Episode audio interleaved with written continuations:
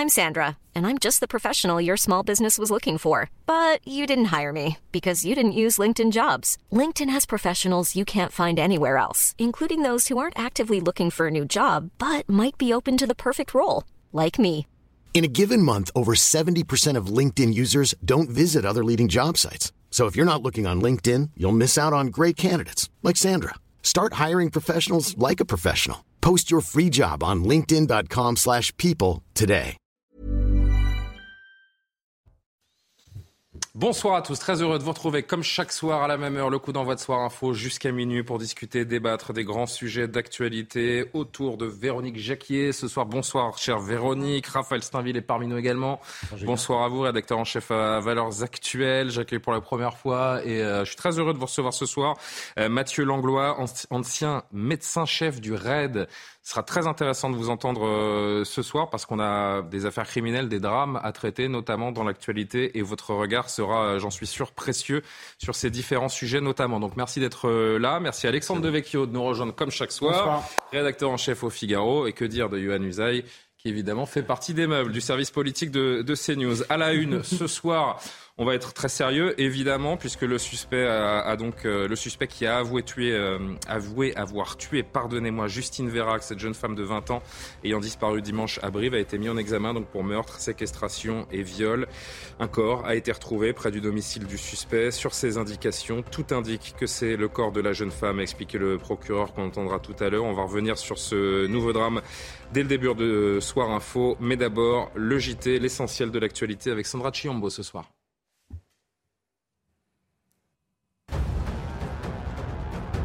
Hassani Hussein placé sous surveillance électronique. L'imam marocain devrait quitter prochainement la prison belge où il est incarcéré depuis un mois. Il devra résider dans un lieu précis déterminé par l'ordonnance. L'imam est réclamé par la justice française pour s'être soustrait à un arrêté d'expulsion.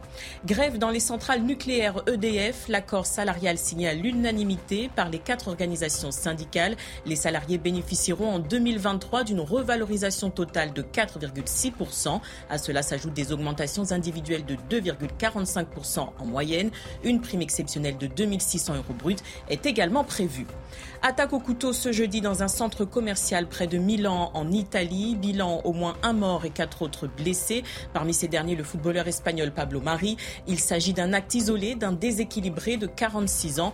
Il souffre de troubles psychiatriques. Il a été interpellé. La Russie ne défie pas l'Occident, la Russie défend juste son droit à exister. Ce sont les mots de Vladimir Poutine.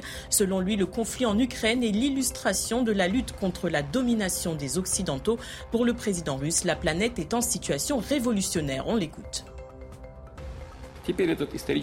La période historique de domination sans partage de l'Occident dans les affaires mondiales touche à sa fin. Le monde unipolaire tient du passé. Nous sommes à une frontière historique. L'Occident n'est pas capable de gouverner à lui seul l'humanité, mais essaie désespérément de le faire. La plupart des peuples du monde ne veulent plus le supporter. C'est là que réside la principale contradiction de la nouvelle ère. Pour reprendre les mots d'un classique, la situation est révolutionnaire dans une certaine mesure. Les élites ne sont pas capables et les gens ne veulent pas vivre comme ça. En sport, le parcours du Tour de France 2023 a dévoilé. Plusieurs sommets mythiques figurent sur la carte. On note le retour du Puy du Dôme 35 ans après sa dernière apparition. Ce lieu est le théâtre d'un légendaire duel entre Jacques Anquetil et Raymond Poulidor en 1964. Le Tour s'élancera le 1er juillet prochain de Bilbao en Espagne. Ou Salanche. euh, Et on va revenir dans un instant donc sur ce dénouement tragique après la disparition de Justine Vérac. On marque une pause et on en discute tous ensemble. À tout de suite.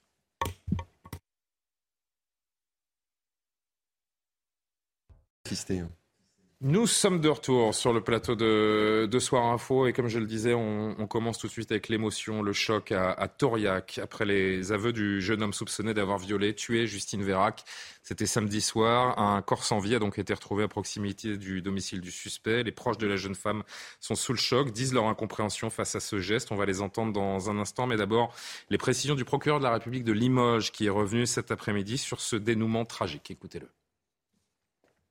Le mis en cause a reconnu, quelques heures avant la fin de sa garde à vue, et en présence de son conseil, avoir tué la victime alors qu'ils se trouvaient tous deux à son domicile et qu'ils venaient d'avoir un rapport sexuel consenti.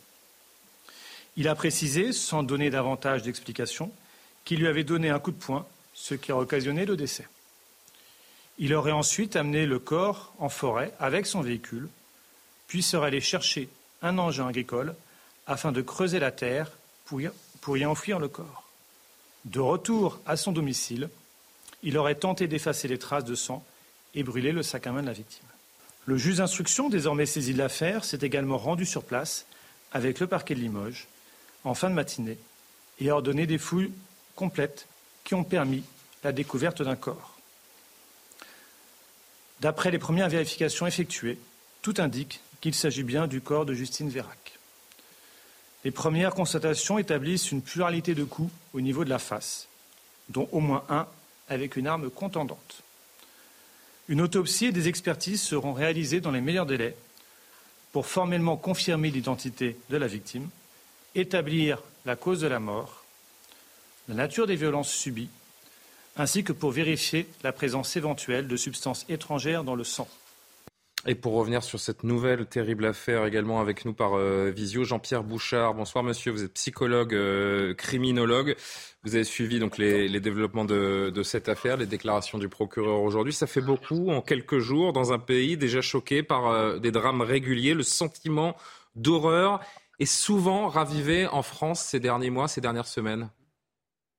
Oui, il est, ravivé, notamment avec les deux derniers homicides, euh, et celui-là en particulier, qui se déroule de façon atypique en milieu rural où c'est beaucoup plus rare. Et puis il y a aussi euh, l'amplification médiatique qui donne un écho très particulier à ce type d'affaires, ce qui n'était pas le cas il y, a, il y a quelques années ou quelques décennies. Jean-Pierre Bouchard, il y a toujours ces mêmes questions qui reviennent sur la, sur la violence, sur les mécanismes qui peuvent pousser jusqu'à euh, l'indicible. Il y a quelque chose presque d'ailleurs de métaphysique dans ces considérations parce qu'il n'y a pas de profil type, et vous allez me le confirmer ou pas, dans ce type d'histoire. Comment et quand le mal s'insinue chez tel ou tel individu? Est-ce que vous avez des débuts de réponse à ces questions? Oui, bien sûr, il y a des débuts de réponse. Alors, quand une enquête démarre comme celle-ci, c'est difficile d'apporter des réponses complètes. Il y a des tas d'éléments qui vont arriver euh, très prochainement euh, euh, au cours des investigations, et notamment des investigations mentales auprès de, du mise en cause.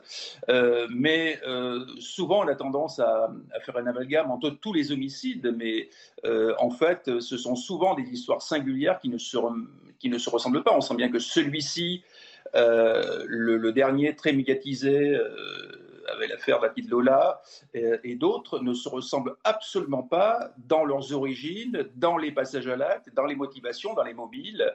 Euh, donc c'est toujours des histoires très singulières. c'est pour ça que nous, les psys, on est très attentifs à ça, évidemment.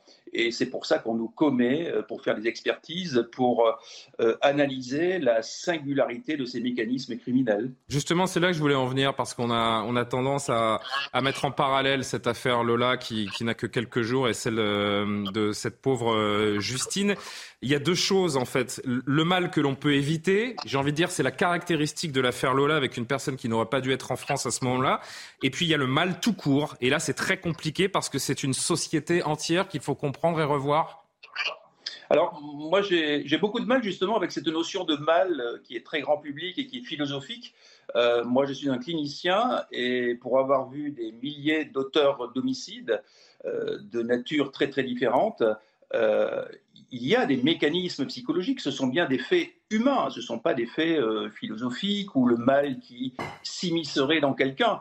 Euh, c'est bien euh, des, mécanismes qui expliquent ça, des mécanismes qui sont quelquefois pathologiques, mais c'est très rare, car n'oublions pas qu'en France, moins de 1% des auteurs de crimes sont irresponsabilisés. On pense souvent que c'est 50-50, pas du tout. et la plupart du temps, ce sont des mécanismes très humains euh, la jalousie, le sexe, le pouvoir, la rivalité, euh, ce genre de choses reviennent assez fréquemment avec évidemment des, circonstances euh, humaines particulières ou même des circonstances d'environnement particulières. Mais vous me dites qu'il y a, des, qu'il y a des, pathologies, des signes avant-coureurs. Là, on parle par exemple d'un jeune homme de 21 ans sans vraiment d'antécédents. Comment est-ce qu'on peut en arriver là? Oui, justement, c'est caractéristique de certains homicides où il y aura un fait criminel dans une vie et pas plus. Et en général, euh, ce fait criminel euh, peut être le fait de quelqu'un qui est relativement normal dans sa vie, voire très bien acéré, euh, et qui, à un moment donné, va passer à l'acte parce qu'il y a un concours de circonstances mentales pour lui qui vont précipiter ce passage à l'acte. Alors, je ne peux pas en dire plus parce que là, l'affaire, on, hmm. on, commence à la découvrir. On ne sait pas exactement ce qu'il y avait dans sa tête et dans cet échange entre ces deux jeunes personnes, mais il est évident euh, que c'est bien un phénomène humain et pas euh, un phénomène de, de mal qui aurait pénétré ce jeune homme. Et tout ça va être explicable dans quelques semaines ou quelques mois. Je reviens à vous dans un instant, Jean-Pierre Bouchard. Mathieu Langlois est avec nous également donc en, plateau. Je rappelle que vous êtes ancien médecin, médecin chef du, du RAID. Sans euh, faire de raccourcis trop rapides, euh, et vous êtes là pour me le confirmer, vous avez connu le drame de, près, plus de 15 années en tant, en tant que médecin de chef du, du RAID, des affaires euh, terribles.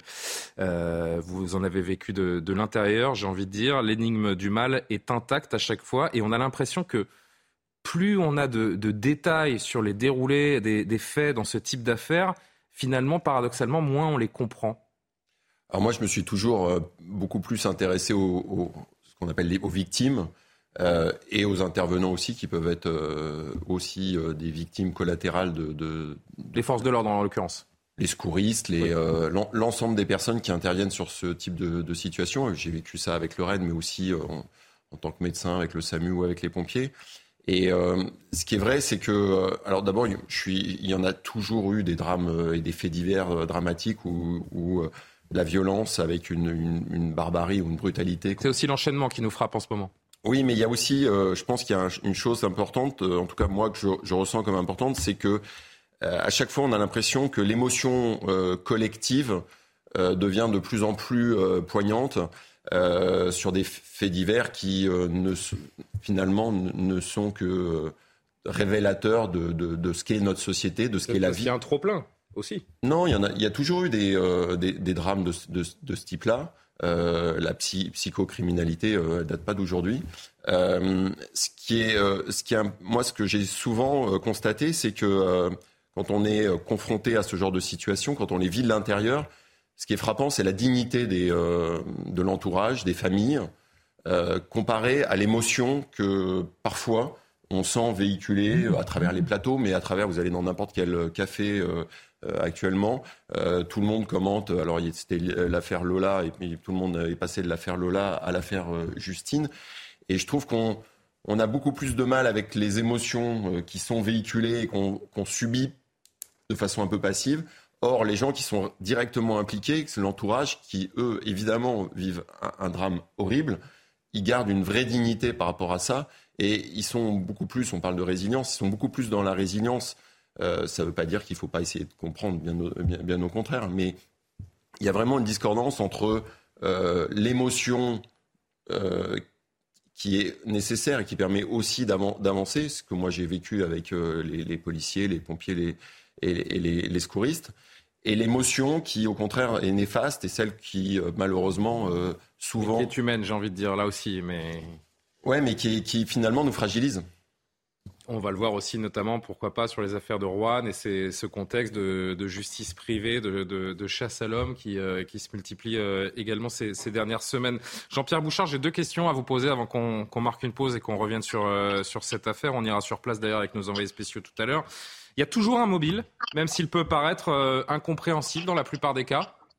Oui, il y a toujours un mobile, mais il n'est pas toujours connu de la justice et des enquêteurs parce que l'auteur ou les auteurs ont la liberté euh, de cacher ce mobile, de le cacher partiellement, de le dire, de revenir sur leur déclaration, de polluer ce mobile.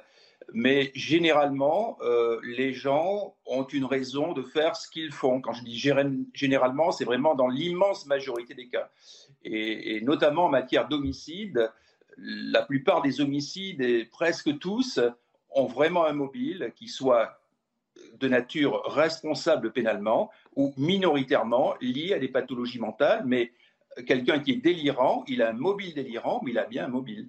Ni vous ni moi, évidemment, Jean-Pierre Bouchard, n'avons d'œil sur le, sur le dossier euh, autour de cette affaire Justine euh, Vérac, mais vous évoquiez euh, une contrariété amoureuse, pourquoi pas une, une, jalousie, ce qui est peut-être à mettre en relief avec notre société, quand bien même on parle d'un fait divers aussi dramatique soit-il, c'est le refus de plus en plus grand dans notre société, de la frustration? Alors, je parlais de ça en général, euh, puisque pour l'instant, je n'ai pas moyen de faire de, lien avec ça, évidemment. C'est l'enquête qui le dira. Euh, mais oui, je, pense qu'il y a des, problèmes euh, d'éducation en général. Et vous savez que la frustration et l'intolérance à la frustration ou la difficulté à supporter la, frustration, c'est quelque chose de naturel, de normal. Si on nous frustre tous, bah, on va être déçu. Mais ça va rester au niveau de la déception, plus ou moins importante. On ne va pas passer à l'acte physiquement. Et certains individus, dans certaines circonstances, peuvent passer à l'acte. Alors ce passage à l'acte peut être euh, verbal, peut être mineur sur le plan physique, voire peut être majeur, et c'est le cas euh, de certains homicides. Merci beaucoup Jean-Pierre Bouchard d'avoir répondu à, nos questions. Je rappelle que vous êtes psychologue, criminologue. C'était intéressant de vous, entendre. On va marquer une, courte pause. Soir Info revient. On va continuer à parler de, de Justine Vérac, dont le corps a priori parce que l'officialisation n'a pas encore été faite, mais très vraisemblablement, donc son corps a été retrouvé. On retrouvera Jeanne Cancard, euh, notre envoyé spécial sur, euh, sur place, qui a pu rencontrer des proches de Justine, mais également du principal suspect. Là encore, ce sera intéressant d'en savoir plus. A tout de suite, on se retrouve. Merci de nous suivre.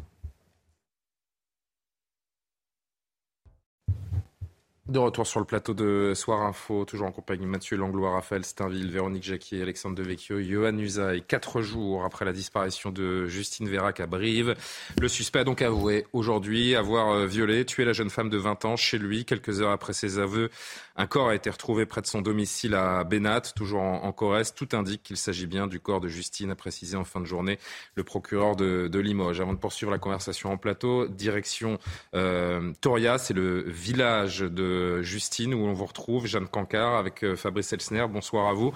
Euh, d'abord, les, derniers points factuels avec vous, euh, Jeanne Cancard. Où en est l'enquête? Avez-vous de dernières précisions à nous donner? Eh bien, Julien, l'homme, l'individu âgé de 21 ans, ce jeune agriculteur est désormais mis en examen, euh, mis en examen à la fois pour viol, séquestration et meurtre. C'est lors de son interrogatoire, à la fin de son interrogatoire, lors de sa garde à vue, qu'il est finalement passé aux aveux, puisque ce jeune homme a été confronté aux éléments probants de l'enquête, à savoir notamment le sac calciné de Justine qui a été retrouvé proche de son domicile, ainsi que des traces de sang découvertes à la fois dans la chambre du suspect ainsi dans sa voiture, le suspect qui a finalement avoué aux enquêteurs avoir tué Justine après avoir eu, selon lui, un rapport consenti sexuel, un rapport sexuel consenti chez lui. Tout à l'heure, la procureure de, le procureur de la République de Limoges a détaillé le déroulé des faits. Écoutez. Le mis en cause a reconnu quelques heures avant la fin de sa garde à vue et en présence de son conseil avoir tué la victime alors qu'ils se trouvaient tous deux à son domicile et qu'il venait d'avoir un rapport sexuel consenti. Il a précisé, sans donner davantage d'explications, qu'il lui avait donné un coup de poing, ce qui a occasionné le décès. Il aurait ensuite amené le corps en forêt avec son véhicule, puis serait allé chercher un engin agricole afin de creuser la terre pour y, enfouir le corps. De retour à son domicile, il aurait tenté d'effacer les traces de sang et brûler le sac à main de la victime. Jeanne Cancard, euh, vous avez pu rencontrer aujourd'hui non seulement des proches de Justine, mais également des proches du principal suspect. Qu'en avez-vous retenu? Eh bien, Julien, les proches de Justine décrivent tous une jeune fille bienveillante, tournée vers les autres, aimante. Justine, 20 ans, qui était aussi mère de famille, mère d'un petit garçon de 2 ans. C'était toute sa vie, nous a confié tout à l'heure l'une de ses amies que nous avons pu rencontrer. Cette amie qui nous parlait aussi du métier de Justine. Justine qui a fait des études pour devenir aide-soignante, une profession finalement à l'image de sa personnalité, nous a expliqué son amie, cette amie Marie, qui nous parlait aussi du rapport, des rapports qu'elle entretenait, Justine, avec son meurtrier présumé. Elle le connaissait de soirée, de fête. Elle n'a pas vraiment, je pense, de raison de se méfier, nous a expliqué son ami. Mais aujourd'hui, je regrette une chose. Je regrette de ne pas être sortie avec elle à la soirée ce soir, ce soir-là, là où nous avions régulièrement l'habitude d'aller. Je ne sais pas si cela aurait pu changer quelque chose, mais je ne peux m'empêcher d'y penser, nous a-t-elle confié.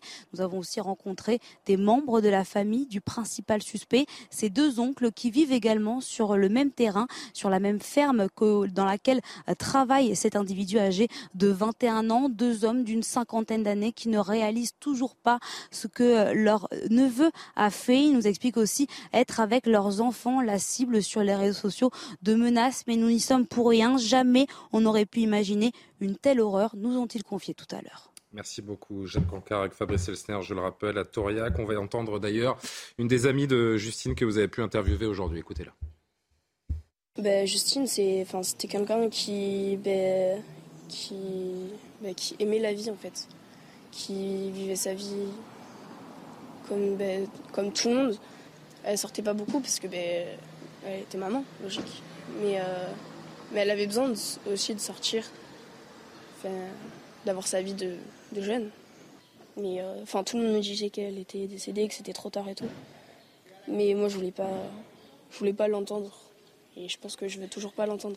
Après, je pense qu'elle serait pas montée dans, dans une voiture que quelqu'un, enfin, la personne, elle ne connaîtrait pas. Mais puisqu'elle connaissait euh, bah, Lucas, bah, bah, voilà, c'est pas méfier. Et puis, euh, puis ça, ça, aurait pu nous arriver à tous en vrai. Véronique Jacquier, c'est vrai, je le rappelle, elle l'a rappelé, cette, euh, cette jeune femme, que Justine avait une petite fille d'à peine deux ans.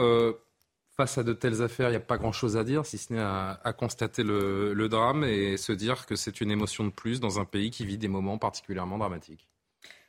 Oui, mais enfin, il y a quand même des éléments rationnels, a, priori. Euh, tout à l'heure, euh, le psychiatre que vous aviez à l'antenne euh, disait qu'il y avait toujours un mécanisme psychique, que le mal, c'est bien gentil, le mystère du mal, c'est bien gentil. Mais enfin, là, on a face à une âme humaine qui est responsable et qui a montré d'ailleurs dans sa défense qu'elle était responsable et pas irresponsable.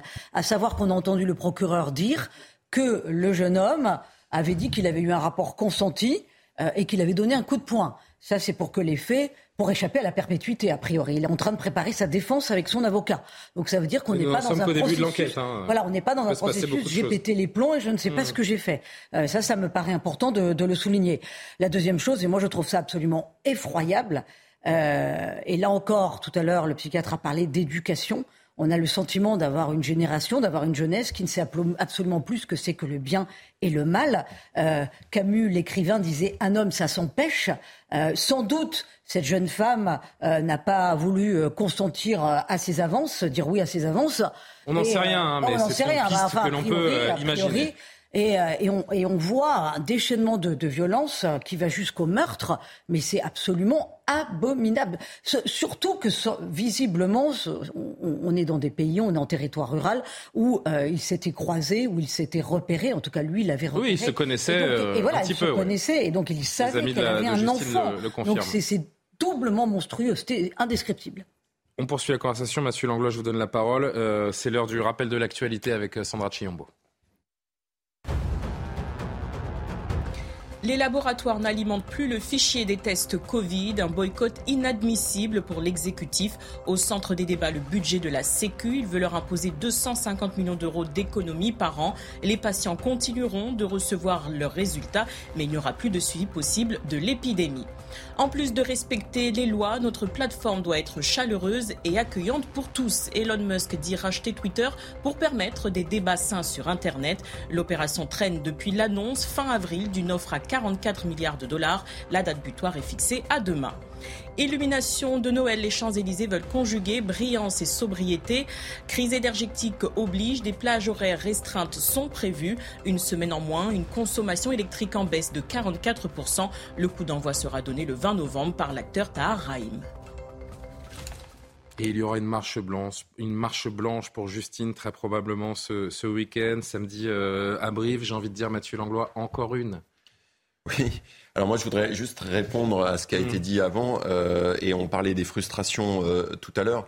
On, sait que la violence euh, se, nourrit justement de cette non-acceptation ou cette mauvaise acceptation de, des émotions.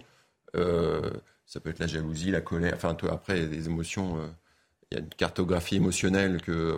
Mais, mais si on reprend, si on est assez honnête avec chacun d'entre nous, on le sait bien que euh, cette mauvaise gestion de nos émotions nous pousse souvent à des actes violents. Évidemment, jamais euh, aussi terrible que, cela. Mais néanmoins. Et ce qu'on se dit aussi, et on en a parlé avec le, psychologue, c'est qu'il y a des terrains, des terreaux favorables. Là, le, procureur en a parlé. Euh, d'ailleurs, c'est quelqu'un qui n'a pas d'antécédent, si, qui a un fait de où il a mis un incendie, je crois, il y a quelques années, à un, hangar, mais il n'y a rien dans le profil, dans les antécédents, dans le casier judiciaire de cet homme qui pense, qu'il nous laisse à penser qu'il peut commettre l'irréparable ou des actes d'une telle, euh, d'une telle cruauté. Oui, je vous laisse terminer, je vous ai coupé.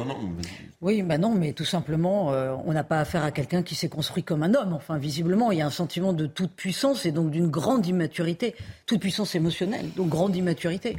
On va écouter l'avocat de ce, de ce jeune homme qui s'est confié euh, également à, à Jeanne Cancar et Fabrice Elsner aujourd'hui.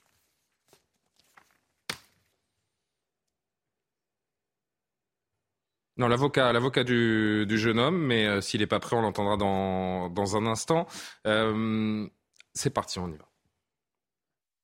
Je pense que ce jeune homme n'a pas encore bien complètement pris conscience de ce qui s'est passé.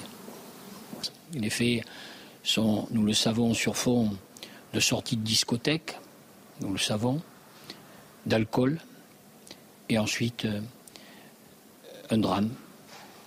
Il faut qu'il réagisse il faut qu'ils euh, perçoivent ce qui s'est passé.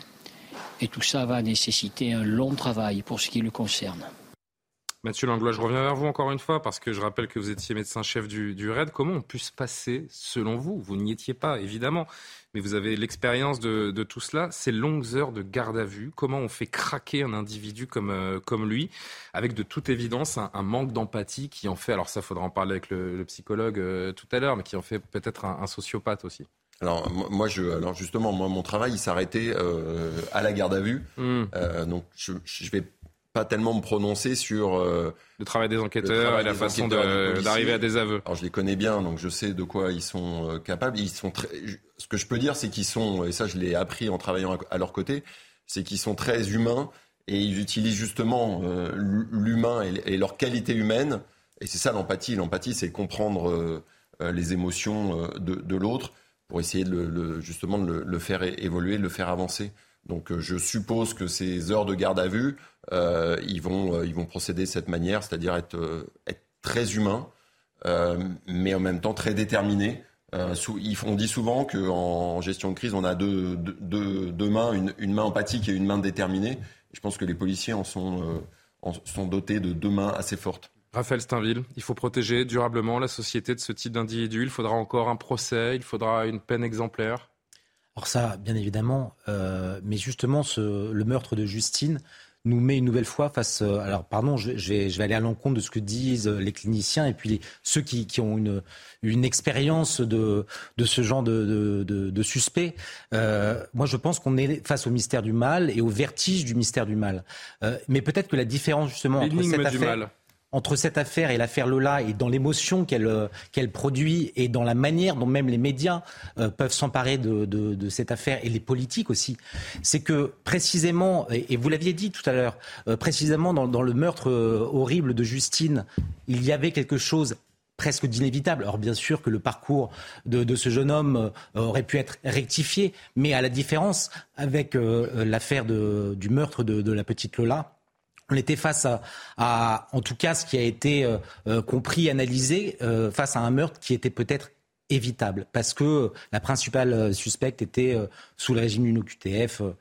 et c'est peut-être là la différence entre les deux affaires. Ça. Mais en tout cas, d'abord, ce qui est certain, c'est qu'on est d'abord pris de vertige face à, à, à ce mal qui, qui, survient. Alors après, les cliniciens, les psychologues, les médecins peuvent avoir des manières différentes d'appréhender la, la chose, mais nous, en tant qu'hommes, Aujourd'hui, compte tenu des peu d'éléments qu'on a, euh, moi je ne peux pas euh, euh, établir que c'est un psychopathe si c'était prévisible ou non. En tout cas, on est juste face à ce mystère. Je parlais de, peine exemplaire, de, procès qui devra se, se, tenir.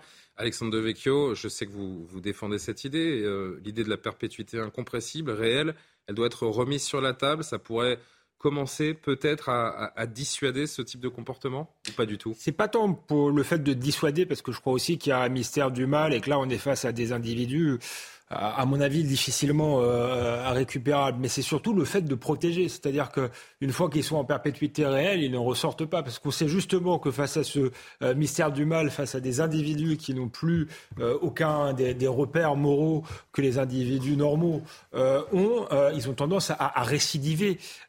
Et, donc, je pense que le, but de la perpétuité réelle, c'est d'éviter la récidive et d'éviter la peine de mort. En réalité, d'éviter qu'un débat s'installe sur la justice individuelle, sur le rétablissement euh, de la peine de mort, c'est-à-dire on protège euh, la société de ces, individus-là euh, qui, de toute manière, on aura beaucoup de mal à les, à les réhabiliter. Donc je crois que c'est ça l'intérêt de la perpétuité réelle, plutôt que de vouloir un châtiment, même s'il mérite aussi un châtiment très lourd. Euh, c'est surtout ça l'inquiétude de la société. Ce type de, de, prédateur, il faut le dire comme ça, euh, euh, espérons qu'il ne ressorte pas au, bout de, au bout de quelques années. En plus, là, il est très jeune.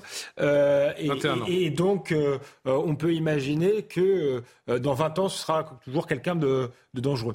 Quelle place on accorde à ce, à ce drame dans le débat public, Johan Usaï? Non, mais déjà. Pas la même qu'au drame de Lola, parce qu'on a bien compris que le contexte est, hmm. différent, mais est-ce qu'au-delà du fait divers, on, doit se servir de cela comme un fait de société Non, mais déjà un mot pour dire qu'effectivement, il a 21 ans, donc quoi qu'il arrive, euh, il, ressortira de prison. Donc il faudra nécessairement penser à sa réinsertion, parce que c'est souvent ce qui fait défaut en prison. Et quand ces individus ressortent après 20, 25 ou 30 ans de prison, eh bien, euh, souvent, ils récidivent parce qu'ils n'ont pas été traités. Donc je crois que quand on a 21 ans, il faudra précisément s'occuper de son suivi psychologique mieux qu'on ne le fait habituellement. C'est priorité. La, Puisqu'il va ressortir un jour. Oui, il ressortira. 21 ans, il ressortira.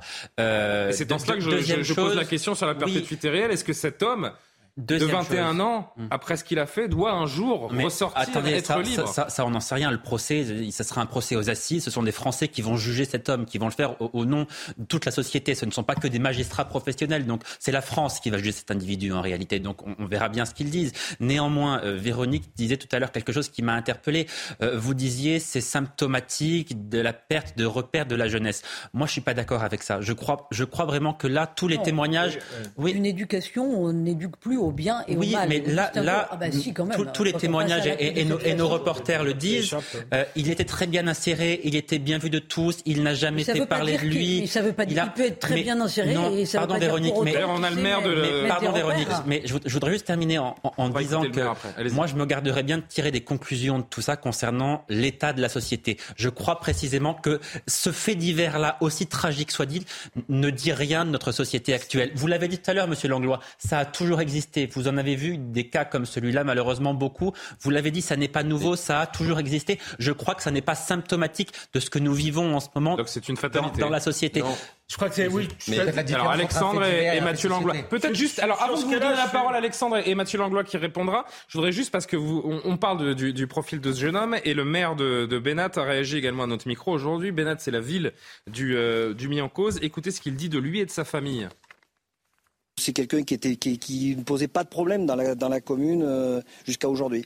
C'est une famille qui est très connue de, de Bénin, qui euh, le, grand-père avait été euh, adjoint à la commune à Bénin. C'est une famille qui est très impliquée dans la vie associative, hein, dans le football. Lucas était au comité des fêtes. Voilà, donc une personne qui était toujours volontaire. Euh, à l'école, euh, c'était que Lucas, il était, c'était pas, c'était pas, il était turbulent, c'était quelque chose, mais jamais eu, on n'avait jamais eu de problème avec lui. Alexandre Devecchio, rien ne laissait présager. Oui, non, mais là, pour, pour le coup, je voulais dire que assez d'accord avec euh, Johan sur le fait que je pense que c'est pas la même chose que ce que j'appelle l'insécurité systémique, c'est-à-dire une violence quotidienne, les agressions gratuites et, le, meurtre de Lola, outre le fait qu'elle était sous OQTF, c'est inscrit peut-être dans ce dans ce contexte-là. Là, on a une espèce de, de, de tragédie qui peut-être a existé de tout temps. Effectivement, euh, il y a la, la, la, question du mal qui s'empare de certains individus. On ne sait pas, on ne sait pas pourquoi. En revanche, j'ai un désaccord avec euh, Johan il explique qu'il euh, va être jugé par un jury populaire, etc., au nom de la société. C'est tout à fait vrai. Euh, il est possible d'ailleurs qu'il prenne ce qu'on appelle la, perpétuité, la perpétuité euh, réelle, sauf que, sauf qu'elle est en réalité ensuite euh, la machine judiciaire fait que euh, les, 30 ans ne sont pas incompressibles et on pourrait réfléchir à aller au-delà de 30 ans puisque compte tenu de la jeunesse euh, de, cette personne, il ressortira à un âge où il peut encore commettre, des crimes. Donc le problème n'est pas tellement le, jury populaire qui va sans doute donner la, perpétuité, à moins qu'il ait des, circonstances atténuantes, euh, je ne sais pas. C'est comment cela va être appliqué. Le problème aussi aujourd'hui en France, c'est l'application euh, des peines et la multiplication des recours, euh, encore une fois, avec possibilité de, suivi psychologique, de dire qu'il a évolué. Et parfois, les, les psys expliquent que les individus ont évolué, on se rend très vite que c'est, on compte que c'est pas le cas. Dernier mot là-dessus, euh, Mathieu Langlois. Alors moi, je, évidemment, je n'excuse pas euh, ce qu'a fait ce, jeune homme, mais quand je vous écoute, euh, j'ai l'impression qu'on est, on, le condamne tel un psychopathe. Probablement. Non, on le condamne comme quelqu'un qui a mis fin au jour d'une jeune femme de 20 ans avec un gamin de 2 ans et qui l'a enterré. mais c'est juste horrible en fait. Oui, oui, non, mais ça, on est tous mm. d'accord avec ça. Ce que je veux dire, c'est que nous, on est intervenu avec le RAID, on intervient très régulièrement euh, sur euh, des hommes. Souvent, dans la grande majorité, ils sont beaucoup plus âgés que, que, que, ce cas-là, mais qui euh, ont. on parle de pétage complet de plomb, qui tuent parfois leurs enfants. voilà. Et à chaque fois, ben, il, faut, il fallait intervenir avec une vraie maîtrise des émotions, parce qu'on est tous pères de famille. Et on, mettait un point d'honneur, je peux vous garantir, à essayer surtout de, les, de les neutraliser, ou en tout cas d'intervenir sans euh, les, euh, les, sans les blesser ou en tout cas sans les tuer euh, pour les rendre à la justice et pour que la justice fasse son travail, malgré toute l'atrocité, toute l'horreur de, de, la situation. Et, et, souvent, quand on voyait ces hommes après coup, une fois interpellés, ils s'effondraient. Ils... Le mal n'a jamais le visage qu'on imagine. J'entends bien. Non, c'est une question même. C'est vous qui avez rencontré le mal en face. C'est une question que je vous pose parce que moi, je n'ai pas cette expérience. Mais moi, je me mets toujours. Tout à l'heure, il y avait une de ses camarades qui a dit que, que Justine aimait, la vie, justement. Et, moi, c'est ce qui m'a toujours porté. Euh, la vie, elle est belle, mais elle est faite évidemment euh, de beaucoup d'incertitudes et de beaucoup de violence. Et, faut, et ça, faut aussi l'accepter. C'est pour ça que d'ailleurs, on aime autant euh, la vie. Oui, chaque tragédie est singulière. Hein. Quand on vous entend, vous qui avez une grande expérience, on comprend bien qu'on ne peut pas forcément comparer euh, tous les drames. Mais pour corroborer ce que je disais quand même sur le manque de distinguo entre le bien et le mal, le bâtonnier a dit que pour l'instant, il ne réalisait pas ce qu'il avait fait, que ça prendrait du temps. Alors, sans doute était-il alcoolisé au moment des faits, mais enfin quand même, ce qu'il a fait est tellement gravissime. Il s'est visiblement acharné sur elle, il l'a enterrée. Enfin, c'est pas rien, ça n'a pas duré cinq minutes. Non, mais ce que je veux dire, on va conclure parce qu'on a beaucoup de choses à dire. Il y a une structure psychologique qui me paraît euh, voilà, qui, me paraît terriblement euh, immature et fragile d'ailleurs. D'où la porte ouverte au mal. D'où la porte ouverte au mal. Oui, mais quand vous dites le mal, enfin manifestement, euh, ce jeune homme de 21 ans n'était pas habité par le diable parce que tel qu'il est décrit par son entourage, par ceux qu'il connaissent, c'était quelqu'un d'extrêmement bien inséré. Que s'est-il passé? Oh, La réalité, c'est qu'on n'en sait rien. Mais ça, n'est pas quelqu'un qui euh, était... Évidemment. Mais on n'en sait rien. Évidemment, mais d'où Et on ne sait pas d'où vient le mal. C'est enfin là, on ah, est dans des considérations. Je disais tout à l'heure, métaphysiques. Non, mais le mal, d'où sans doute la facilité à passer à l'acte. Parce que justement, quand vous avez une notion du bien et du mal, vous vous empêchez. Vous avez une conscience. La société, elle est faite, la civilisation est faite de, de repères et de, euh, pour, pour, justement se protéger de ce type de criminels et, et ne pas fabriquer des criminels en puissance. On avance avec une, euh, une, autre, euh, une autre affaire pour le moins dramatique. Pour avoir violenté un jeune homme âgé de 16 ans, principal suspect dans une affaire d'agression sexuelle sur une petite fille de 6 ans, un père de famille et trois autres personnes ont passé la journée de ce jeudi en garde à vue au commissariat de Roanne dans la Loire. Selon les suites judiciaires qui seront données, il pourrait être jugé devant le tribunal correctionnel au motif de violences aggravées. La peine pour ce genre de délit, c'est 7 ans de prison. La garde à vue des quatre hommes a été prolongée ce soir en vue d'une présentation devant euh, la justice. Régine Delfour nous en dit plus sur place à Roanne. Les gardes à vue du père de la fillette et de ses trois amis euh, sont prolongés jusqu'à demain matin. À 9h30, ils seront déférés au parquet. Ils rencontreront le procureur de la République de Rouen qui va leur notifier euh, ses décisions. Il n'y aura pas de comparution immédiate, mais une comparution différée qui aura lieu en janvier au plus tard en février 2023. Euh, ils seront présentés devant le juge des libertés de la détention qui va leur notifier leur placement sous contrôle judiciaire avec certaines obligations comme celle de pointer toutes les semaines au commissariat ou encore des interdictions comme celle de quitter le territoire national ou encore d'entrer en contact avec la victime. Raphaël Steinville, est-ce qu'il faut condamner ce père qui a voulu euh, protéger sa fille? Euh, vaste question. C'est-à-dire qu'avant de, de, de, de, faire le procès de, ce malheureux euh, père de famille, parce que je pense que c'est d'abord ça, il a d'abord vécu un drame.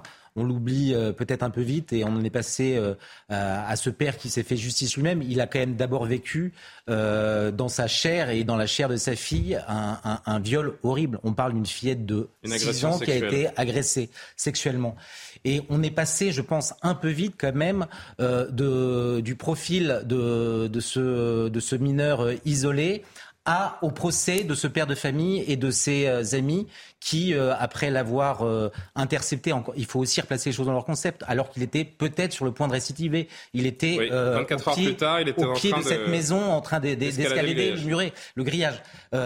Et tout d'un coup, il faudrait d'un coup d'un seul faire le procès de ce père et, et condamner absolument son geste. Alors bien sûr qu'il ne faut pas le faire. Le fait est qu'il y a quand même malgré tout euh, et chez ce père et chez euh, ses amis qui, euh, qui, qui l'ont aidé à arrêter ce, cet individu, un instinct vital, je pense qu'il faut malgré tout, quand bien même après on peut condamner le geste, saluer. C'est-à-dire que combien aujourd'hui n'auraient rien fait? Non mais pour de vrai, je, je, vous pose vraiment la question. Attention, c'est, c'est, on est sur une ligne de crête, Raphaël. Hein. Mais je sais bien, je sais, je sais bien, et je, et, mais je, peux, me, je n'arrive pas à me résoudre à, euh, comme ça, sur un plateau, à Imaginez faire la que ce soit pas la bonne personne. Non mais d'accord, Imaginez que ce soit pas la bonne personne. On a, on a, déjà eu ces, ces, débats, mais moi, quand j'ai entendu euh, dans les premières heures euh, un journaliste sur une chaîne concurrente interroger ce père de famille, et au bout de deux secondes faire la leçon, ce journaliste faire la leçon de morale à ce père de famille en lui disant que c'était pas bien, euh, je vous jure, j'en étais gêné parce que la vérité, c'est qu'il a d'abord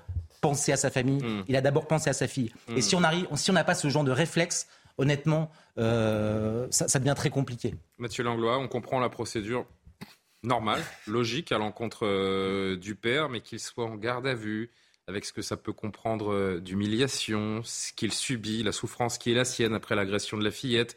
Il y a quelque chose qui nous interpelle peut-être quand même. Mais, tu l'as bien dit, et euh, on voit bien que ça nous. Évidemment que c'est pour, pour chacun d'entre nous, en tant que père, euh, c'est extrêmement difficile. Euh, mais c'est ce que je vais pas me contredire sur ce que j'ai dit tout à l'heure, c'est-à-dire que le mettre en garde à vue, par exemple, c'est la bonne procédure? Alors le, mettre en je garde... je connais pas exactement le, mettre en garde à vue. La procédure, il pouvait peut-être être auditionné librement. Euh... Mais le, mettre en les policiers quand il euh, quand il y a une procédure qui se passe mal, ils sont en garde à vue, ils l'acceptent, ça fait partie de. de... L'acceptent, oui. mais ils le vivent mal visiblement quand même. Oui, mais il faut là aussi, il y aura beaucoup de choses à dire. Mais cette garde à vue, c'est la procédure normale. Il y a, voilà, et ça, elle, il faut au contraire qu'il l'accepte. Là, on est encore une fois dans, euh, on peut pas se contredire. D'un côté, dire qu'il faut accepter nos émotions, que l'expression de la violence, il faut la condamner, parce que évidemment, je, je comprends l'émotion et je partage l'émotion du, du euh, comme tout à chacun du père, mais ça ne n'explique pas ou ça ne justifie pas euh, la violence même si évidemment, euh, si on se met à sa place, euh, il y a une différence entre l'accepter et la condamner. Je, euh, voilà. Mais pour moi, voilà, il faut clairement beaucoup plus travailler sur la meilleure maîtrise des, des émotions, mais c'est un travail sociétal. Mais qui maîtrise ses émotions quand il sait que sa petite fille de 6 ans a été euh, touchée sexuellement euh, par quelqu'un qui a pénétré illégalement dans le domicile Je vois pas qui, à part un, pardon, un moine tibétain, euh, pourrait maîtriser ses émotions. Pardon de faire de la blague là-dessus parce que je je, je, je devrais pas et je m'en excuse. J'en suis désolé, mais oui, pardon. Mais qui maîtrise ses émotions dans un cas comme celui-là? Mais non, je dis pas que c'est facile. Je dis qu'il faut il faut que ce soit quelque chose qui soit enseigné dès d'ailleurs dès l'enfance. Euh, parce que ça touche tout le monde, et que on parle d'une société qui est de plus en plus violente. Si on ne fait pas ce travail-là en, parallèle, on on s'en sortira ah, pas. Véronique, Johan et Alexandre, a priori, vous voulez réagir Juste écouter Gérald Darmanin, le ministre de l'Intérieur, qui a, donné son sentiment sur cette affaire aujourd'hui. Moi, je comprends qu'un père ou une mère de famille euh, soit extrêmement choqué quand sa fille de 6 ans est attouchée sexuellement. Mais en même temps, euh, je veux dire que c'est aussi une défaite euh, collective de voir que les gens veulent se faire euh, justice eux-mêmes. C'est absolument inacceptable. Ce n'est pas la société que je veux. La société que nous souhaitons tous, c'est que l'État, la police, la justice puissent intervenir en premier et condamner les personnes. Et ce n'est pas les gens qui se font justice eux-mêmes. Moi, je vois dans cette terrible affaire, encore une fois, notre devoir de travailler davantage, de mettre davantage de moyens pour que la police, ce qu'elle a fait assez rapidement dans cette affaire, soit arrivée, que la justice puisse condamner personne, ce qu'elle a fait d'ailleurs dans cette affaire, puisque ce jeune, euh, si j'ose dire, euh, qui serait responsable de ces attouchements, a été mis euh, en détention provisoire, donc elle n'a pas tremblé, la main de la justice. Johan, ce père n'aura pas de prison ferme a priori, mais il n'aura pas de relax non plus hmm. pour euh, envoyer un message à la société euh, oui, exactement. C'est tout à fait ça. Je crois, je crois qu'il faut qu'il soit condamné et il le sera manifestement. Enfin, selon les éléments, il, le sera parce que s'il n'était pas, condamné, si, si, on dit euh, on, passe l'éponge, on tire un trait là-dessus, ça revient à dire qu'il n'y a plus d'état de droit, au fond. Euh, ça revient à dire... on invite les citoyens Exactement, à ça, ça, revient à dire à ceux qui auront à connaître ce genre de cas euh, dans le futur, eh bien oui, allez-y, euh, faites-vous justice vous-même et tabassez l'auteur présumé au risque de vous tromper. Enfin, donc effectivement, pour l'état de droit, il faut qu'il soit condamné. Néanmoins, on imagine que quand il sera devant le juge, euh, il faut aussi espérer qu'il bénéficie de circonstances atténuantes parce qu'il n'a pas agressé quelqu'un comme ça au hasard, sauvagement, quelqu'un dans la rue. Ça n'est pas tout à fait la même chose. Il avait, entre guillemets, une raison de l'agresser une raison qu'on peut, à la limite, juger valable. Sous le coup de l'émotion, évidemment, sa fille de 6 ans agressée euh, sexuellement. Donc, il faut qu'il soit condamné parce que nous sommes dans un état de droit et on ne peut pas se faire justice soi-même. Mais il faut aussi, me semble-t-il, qu'il bénéficie de circonstances atténuantes pour que euh, sa peine soit adaptée à ce qu'il a vécu. On est toujours avec Jean-Pierre Bouchard, psychologue, criminologue. Jean-Pierre Bouchard, vous vouliez euh, réagir. On peut comprendre, mais on ne peut pas cautionner, cautionner pardon, en, gros, c'est ce qu'il faut retenir de cette affaire? Oui, c'est ça. Puis dans l'histoire de nos pays euh, occidentaux, puis même d'autres pays, cette vengeance privée a longtemps existé. C'est-à-dire que les gens réagissaient à ce qu'ils éprouvaient quand ils subissaient un préjudice et s'ils en avaient les moyens, euh, en quelque sorte, ils réglaient leur compte euh, à l'auteur de l'agression. C'était la loi dent pour dent, etc. Et puis, au fur et à mesure où la civilisation a mis en place des règles, cette justice privée a été déléguée à la justice publique, c'est-à-dire que on ne doit pas se venger, par exemple. Par contre, on a le droit, de, on a le droit à l'autodéfense, euh, mais cette autodéfense doit être concomitante de, l'acte ou juste après l'acte et pas quelques heures ou quelques jours après, évidemment, sinon ça c'est de la vengeance. Et donc cette justice privée a été déléguée au pouvoir public en quelque sorte par la justice que l'on connaît. Euh, et donc c'est la règle, même s'il est difficile, euh, c'est la règle. Alors après, quand les gens sont jugés, ça ne veut pas dire qu'ils soient condamnés. C'est-à-dire que les gens jugés peuvent faire valoir euh, ce qu'ils ont éprouvé, pourquoi ils l'ont fait, et ils peuvent bénéficier de, euh, de, sanctions mineures ou d'absence de sanctions, évidemment. Encore une fois, juger ne veut pas dire être condamné forcément. Je voudrais qu'on entende l'avocat du, père de la fillette qui, donc, avec ses trois amis ou, voisins, est en garde à vue ce soir et sera présenté demain devant la justice. Bah, il est complètement effondré parce que ça fait deux jours qu'il tient sa femme à bout de bras, qui a très peur tout le temps, qui ne dort pas, qui ne mange pas et qui vit extrêmement mal la situation que nous connaissons aujourd'hui. Il est un peu étonné par le placement en garde à vue parce qu'il s'est déjà expliqué sur les faits, en audition libre. Il a dit tout ce qu'il avait à dire, il a complètement assumé sa responsabilité. Donc c'est vrai que le placement en garde à vue est pour nous un étonnement. Je vais quand même rappeler, Véronique Jacquier, que selon le parquet, les quatre hommes en garde à vue euh, sont tous connus de la justice, avec des casiers judiciaires euh, chargés pour certains, notamment pour trafic de stupéfiants. Le papa de la fillette a été condamné en octobre 2014 à quatre ans de prison, dont un avec sursis, assorti de trois ans de mise à l'épreuve euh, pour un braquage. En décembre 2012, d'un bar tabac de Rouen avec trois complices dont il n'a jamais révélé le nom. Il avait également été condamné à une interdiction de paraître à Rouen et à une interdiction de porter une arme pendant cinq ans. Oui, mais ça montre qu'on a euh, des ça montre qu'il y a des, qui ont ça montre peut-être est-ce qu'il y a des il y a des il y a des profils plus aptes à se faire ah, vengeance que d'autres euh, plus aptes à se faire justice soi-même. Non mais ça montre que ce sont des gens euh, qui ont l'habitude d'agir hors de tout cadre légal hein, peut-être ce soit euh, voilà pour du trafic de drogue ou pour se faire justice soi-même. Alors ça veut dire c'est pour ça qu'on comprend d'ailleurs que ils sont en perte de repère ce soir parce qu'ils sont un petit peu traumatisés par leur garde à vue parce que ils ont l'habitude finalement de, de contrôler ce qu'ils mettent en place, euh, que ce soit en bien ou en mal. Et, là, tout d'un coup, ils, mm. sont sommés euh, de se retrouver dans un cadre légal. Euh, cela dit, bon, alors leur profil n'est lu dans rien. Mm. la question fondamentale qui se relie à cette façon de, faire justice soi-même, et on pense aussi à, l'histoire d'ailleurs de Nantes dans le quartier Bellevue avec euh, tous les habitants du quartier qui, qui, se, qui se sont. Euh, et dans un instant, on va parler de, du, même type d'affaire avec une chasse à l'homme en Seine-Saint-Denis sur une, une, affaire de tabassage. On va y venir dans cinq minutes. Ouais. Tout à fait. Euh, donc on a quand même deux affaires en cinq jours comme ça de, de, de justice privée, euh, tout simplement parce qu'il y a une exaspération populaire qui fait que ces gens-là se disent si c'est pas moi qui m'occupe de cette affaire, le gars euh, qui, dans le cas de Nantes, a quand même poignardé mortellement une mère de famille, et le mineur guinéen qui, dans le cas de Rouen, a agressé sexuellement. Mineur selon ses dires d'ailleurs. On ne sait pas ce qu'il risque et peut-être que dans huit jours il est dans la nature. D'ailleurs c'est ça qui ne va pas. C'est vrai que c'est ce qui est assez incroyable. Non mais, oui, mais... non mais et même donc on apprend ce soir en gros que ce sont quand même aussi des délinquants et même les délinquants ne sont leur plus... hein, les même les délinquants ne sont plus satisfaits de la justice de leur pays et de l'application de la justice. C'est-à-dire que finalement, tous les Français disent condamner et condamner vite dans toutes les affaires. Euh, tout à l'heure, euh, monsieur parlait de la, gestion des émotions. Bon, il y a la gestion des émotions, mais aussi il y a la, légitime défense et la légitime défense d'une société. Alors là, on n'est pas tout à fait dans un cas de, légitime défense, mais peut-être que ce sera discuté euh, au, moment du, procès. Et je crois que quand il on parlait de, signal à Raphaël Steinville.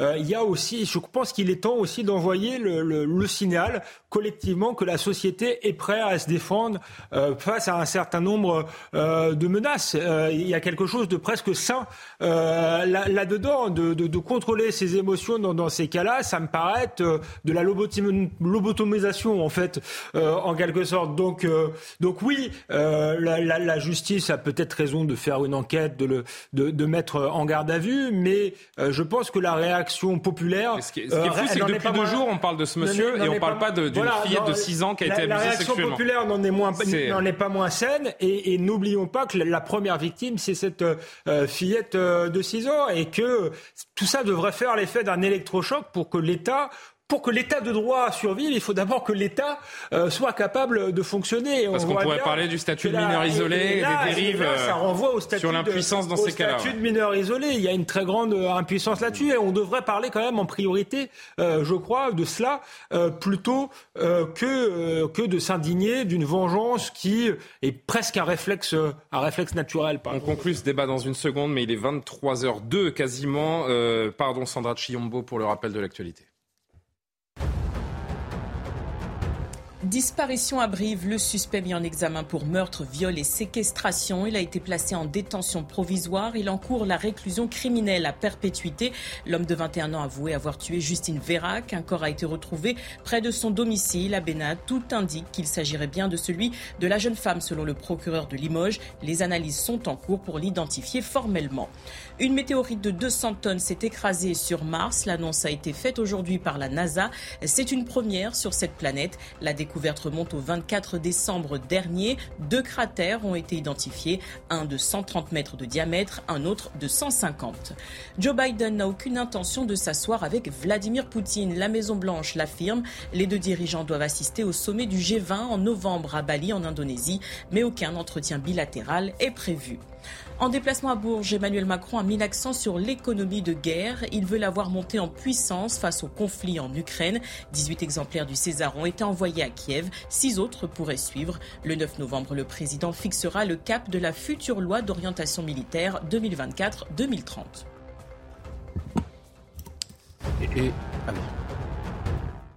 Et, à travers l'affaire de, de euh, Raphaël Steinville, la question centrale, c'est euh, comment est-ce qu'on se défend? Qui nous défend? La seule réponse, c'est la loi. Mais est-ce qu'elle nous défend toujours? Non, mais c'est la question centrale. Euh, Olivier Véran, au sortir du Conseil des ministres, réagissait à l'affaire de Rouen et disait l'état de droit, droit, doit primer. Mais la vérité, c'est que euh, est-ce que l'état de droit nous a protégés dans le cadre de l'affaire Lola avec ces, OQTF qui n'étaient pas euh, exécutés? Est-ce que euh, l'état de droit nous, a, permis de, a permis de protéger la société dans le cas de, de, de l'affaire de Rouen alors que ce mineur... Est-ce que la loi du talion va nous protéger plus que l'état de droit? Non, mais, mais en fait, mais ceci, c'est intéressant. Mais même, cette, même cette, cette, cette question, la loi du talion, elle est intéressante parce que on était déjà dans le cadre d'une civilisation naissante. Après, on a construit une cathédrale de, lois, de complexité, mais qui va toujours, ou en tout cas presque exclusivement, au profit euh, des, des, accusés, des prévenus, et de moins en moins au profit des, victimes. Et c'est ça peut-être le, danger de, cet état de droit qu'on consacre euh, et qui euh, protège de moins en moins et les Français et les, victimes. Tout à l'heure, on parlait de, de, des peines de prison incompressibles. Mais aujourd'hui, ceux qui, sont les premières victimes, victimes euh, de, ces, peines incompressibles, ce sont les familles des victimes qui ne peuvent pas faire leur deuil le plus souvent parce que les drames sont atroces et que la, société ne les a pas protégés suffisamment. Euh, je, réfléchissais en, en, entendant Raphaël et tout à l'heure je disais qu'il ne fallait pas non plus tomber dans une forme de, de faiblesse. C'est bien que qu'on applique les règles de l'état de droit, mais je pense par exemple à d'autres d'autres affaires, par exemple dans le métro, de jeunes femmes qui se sont fait violer euh, en public. Et on a eu euh, euh, l'apathie des gens autour qui n'ont pas réagi. Et je me dis que d'en faire des tonnes sur cette histoire... Attention, il ne faut pas confondre légitime défense oui, euh, aide à personne en danger et loi du talion 24 heures plus tard aller dans une expédition je sais, je sais que c'est pas je sais bien que c'est pas exactement la même histoire. je sais bien que c'est pas tout à fait la même chose. Et c'est pour ça que je dis que c'est bien qu'il y ait une enquête etc mais attention à ne pas trop en faire parce qu'on va décourager les gens non seulement ils auront peur parce qu'on est euh, dans une situation d'ensauvagement et il y a la peur euh, de réagir mais il y aura la peur de la justice quand il faudra euh, se défendre pour le coup légitimement donc il y, a, cette question là à poser aussi et le signal qu'on envoie je dirais presque au monde entier. Parce que là, on est dans le cas d'un mineur isolé. Ce qu'on est en train de faire, en accent plus le débat sur le père de famille qui se défend que sur le, le mineur isolé violeur, c'est on est en train de dire aux gens, venez en France, encore une fois, euh, on va vous accueillir euh, sans condition, euh, mineur ou pas mineur, parce qu'ils ne sont pas toujours mineurs, et en plus, euh, finalement, vous pourrez enfreindre la loi et euh, euh, on vous protégera davantage euh, qu'on protège les victimes. Un poil caricatural, C'est caricatural, mais c'est le, le, la petite musique de fond qui fait aussi qu'on est dans cette situation. Allez, encore une ou deux prises de parole, Johan, Véronique, éventuellement Mathieu Langlois, et on passe euh, au sujet suivant. Non, mais là, là, on dit que l'État de droit n'a pas protégé cette petite Justine. Mais Qu'est-ce que ça veut dire? C'est-à-dire que l'état de droit aurait dû l'empêcher de commettre cet acte-là? Moi, il me semble que l'état de droit a fonctionné parce que d'abord ce mineur... Non, mais ça va plus loin pour Alexandre. Oui, l'état de droit aurait dû maîtriser ses frontières et empêcher que ce jeune homme. C'est euh, précisément ce que j'allais dire. Moi, j'allais dire, je considère que l'état de droit a quand même fonctionné puisque ce mineur isolé, il est en détention provisoire, donc Après il coup. sera jugé. Oui, non, bien sûr. Après agression. Mais alors, si l'état de droit avait dû fonctionner, pardon, mais si l'état de droit avait dû fonctionner avant euh, les faits isolé et oui, inexpulsable. mais oui, mais pardon, mais alors qu'est-ce que ça veut dire? Ça veut dire que l'état de droit aurait dû fonctionner avant que ces faits ne soient commis. Ça veut dire, si je vous entends bien, qu'il ne, faut, plus, qu'il ne faut plus aucun étranger en France. C'est ce que non, vous dites. C'est pas ça. Ah, mais si. Pas là. Il y a une différence entre les, le entre les, les étrangers, les réguliers le, et les, les, les, irréguliers. Véronique entre entre les clandestins. Le, le, le sujet est que. Mais bon, si, déjà, pardon, le, vous dites, le fameux mineur très important, la précision. Euh, qui a été mis en examen il a quand même porté plainte contre l'agresseur. Donc déjà, il y a quand même un sentiment d'impunité. Je suis en France depuis deux mois. Bah, lui, déjà, nie les faits d'agression sexuelle. Donc euh, c'est dans sa logique de porter plainte pour l'agression ensuite. En fait, il nie agression enfin, sexuelle bon, aujourd'hui, ce mineur isolé. Enfin, si tant est qu'il soit mineur. Des, des, des, faits comme ça, on peut avoir envie peut-être de se faire tout petit et de se dire j'ai pas bien fait. Et, bien sûr, Véronique, je dis pas le contraire. Je voilà, me dis juste, je rapporte euh, juste voilà, sa parole. Bon. Euh, donc il y, y, a déjà effectivement ce, cas-là, c'est-à-dire on ne parle plus de ce mineur et de la question des OQTF et de la gestion euh, de, personnes qui n'ont rien à faire sur notre sol et qui commettent des méfaits. Mais par ailleurs, il y aurait évidemment de moins de justice privée et moins de faits comme ceux que l'on voit se multiplier ces derniers temps si la justice jugé et condamné en temps et en heure. C'est ça qui exaspère les Français. C'est-à-dire que ce mineur guinéen a sans doute plus de chances de s'en sortir plus rapidement que ah le père de certain. famille. C'est ça que les gens ont dans la tête. Et donc il faudrait presque, presque qu'il y ait une pédagogie au niveau de l'exécutif et au niveau de, de, de, de l'institution judiciaire pour expliquer comment ça se passe et comment c'est traité. Mathieu Langlois, pour conclure là-dessus, et vraiment Alors, change moi, de sujet, c'était juste pour rebondir sur euh, ma lobotomisation. Non, mais, euh, non, non, mais, je, je, non, mais c'est. Je, disais qu'on avait une société parfois apathique. C'est pour ça que je parlais de lobotomisation. Alors, c'est une plaisanterie, c'est pas du tout personnel. C'est juste, évidemment qu'on est tous et on a tous envie euh, d'un État fort, euh, d'une société beaucoup plus forte euh, que euh, probablement celle qu'on a actuellement. Et ça, euh, je, je, je, non mais mais ça, je le partage. Mais ce que je peux vous dire, parce que j'ai vécu aussi ce que c'était des, des, groupes forts, et euh, la force, elle vient aussi de l'acceptation de nos, de nos fragilités, de nos faiblesses et de nos émotions et tout ça. Et c'est pour ça que je me suis permis euh, d'insister sur, sur ce point. On sera d'autant plus fort qu'on acceptera euh, cette, cette, part de fragilité de notre société qu'il faut euh, et c'est ce que tu as essayé de, de, de, dire avec tes mots, mais évidemment qu'il faut, euh, il faut, tout en restant. Je rappelle juste à nos téléspectateurs qu'au RAID, tout le monde se tutoie. Et donc vous avez cette, euh, vous avez cette habitude. Pas demandé l'autorisation à Alexandre. Ça fait du bien. Ça, non mais ça fait du bien. Mais comme il m'a dit que j'étais lobotomisé, maintenant je peux me permettre. Je vous j'ai pas dit vous, j'ai pas dit toi si tu veux. Bon, je vous laisse, je vous laisse conclure. Justement, je vous écoute. Entre, entre des sociétés qui ne sont pas des sociétés barbares justement, qui sont des sociétés démocratiques et des sociétés faibles, j'ai l'impression qu'on est en train de basculer dans le cadre d'une société faible qui conduira à la loi du plus fort justement. Mais, justement, mais je n'en veux, je n'en veux surtout pas. Mais elle sera d'autant plus forte qu'elle acceptera euh, cette part de, faiblesse, qu'elle essaiera de, de, gommer, de s'inspirer justement de tout un tas de faits de société pour la faire évoluer. Et évidemment, demander une justice plus forte et une, et une police plus forte, tout le monde est d'accord avec ça? Il y a eu, euh, et Véronique l'a rappelé il y a quelques instants, à Nantes, une affaire euh, similaire qui s'était déroulée avec une une, euh, un certain nombre de personnes qui s'étaient réunies pour euh, résoudre une, une enquête, retrouver l'assassin d'une femme de, de, 45, de 47 ans. Je voulais aussi vous montrer cette vidéo. Euh, regardez, c'est assez insoutenable, mais, mais il faut le voir pour, pour réaliser la, la violence. C'était très partagé ce week-end sur les réseaux sociaux. Ça montre un homme en train de se faire frapper par plusieurs jeunes. Ça se passe à Évry-Courcouronne, en région parisienne. Les, dettes, les faits dateraient de plusieurs mois. Une enquête a été ouverte. Et euh, sous cette vidéo sur les réseaux sociaux ces derniers jours, donc on a pu lire un appel à témoins qui a été lancé euh, sur les réseaux. Donc, euh, je le cite, cet appel à témoins. Un homme âgé s'est fait agresser gratuitement par un groupe de l'âge dans une laverie automatique en Seine-Saint-Denis, d'après certains internautes. Nous recherchons l'endroit exact, les agresseurs, le père, afin de l'accompagner juridiquement. Les autorités se sont saisies de l'affaire euh, en ce début de semaine et une enquête a été ouverte donc par le parquet d'Evry-Courcouronne pour violence aggravée. Écoutez, regardez surtout les précisions de Noémie Schulz du service police-justice de CNews. Tout est parti d'une vidéo et d'une série de messages postés euh, ce week-end sur euh, un compte euh, suivi par plus de 20 000 personnes sur Twitter, le compte Tajmat, qui se présente comme une plateforme collaborative pour les Maghrébins. Les images de la vidéo sont choquantes. On y voit un homme avec une capuche se faire violemment agresser par une bande de jeunes dans une laverie. Les administrateurs du site pensent que les faits se sont passés en Seine-Saint-Denis, mais n'ont pas plus de précision. Ils lancent donc un appel à témoins. Nous recherchons l'endroit exact, les agresseurs et la victime afin de l'accompagner juridiquement. Voilà ce qu'on peut lire dans un des messages. La photo d'un témoin présenté comme un jeune qui aurait tenté de s'interposer est également euh, diffusée. Dans la foulée des informations euh, sont donc remontées, permettent de comprendre que la laverie se situe en fait à Évry, dans l'Essonne. Le parquet d'Évry euh, indique lundi qu'aucune plainte n'a alors été déposée pour ces faits de violence et décide quelques heures plus tard d'ouvrir une enquête pour violence aggravée en réunion. Rapidement, la victime est identifiée. Elle a déposé plainte. Selon nos informations, les faits remontent à plusieurs mois. Euh, les autorités qui précisent qu'une enquête est en cours et qu'il faut donc laisser le commissariat d'Evry faire la lumière sur ces faits et retrouver les agresseurs. Véronique, les gens constatent qu'il y a une enquête en cours depuis plusieurs mois, mais ils se disent c'est long, euh, ça n'avance pas, et donc euh, nous on va agir, ça va aller plus vite et ça finit en chasse à l'homme. Est-ce que c'est cette société dont nous voulons?